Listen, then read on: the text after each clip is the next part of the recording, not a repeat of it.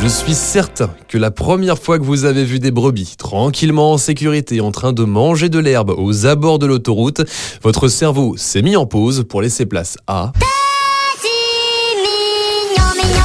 Oui, elles sont mignonnes.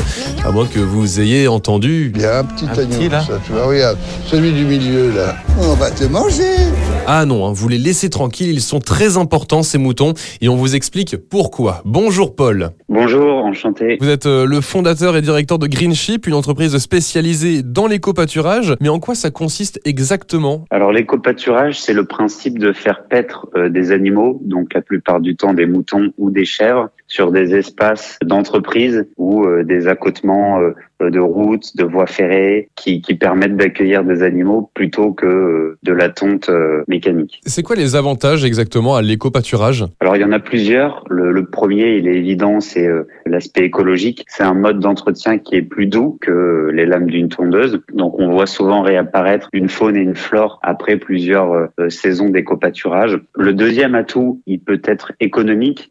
Les animaux s'affranchissent très bien de terrains difficiles. En combiné avec ce, cette même avantage, il y a le- l'aspect sécurité. Et avec nous également Denis Evrard qui est directeur d'Acti Paysage. Bonjour Denis. Bonjour. Alors Denis, on peut voir certains de vos moutons sur les abords de l'autoroute A26, mais où exactement?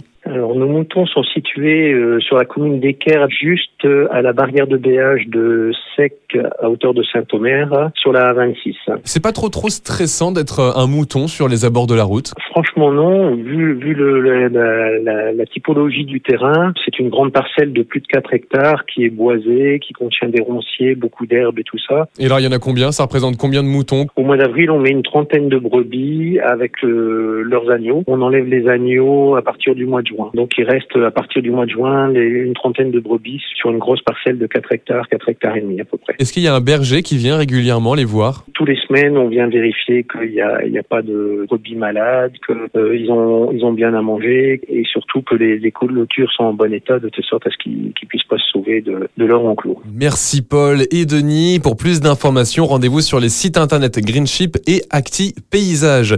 Et même s'ils sont mignons sur les abords de nos autoroutes, ne vous laissez pas distraire par ces jolis moutons. Retrouvez toutes les chroniques de Sanef 177 sur sanef177.com.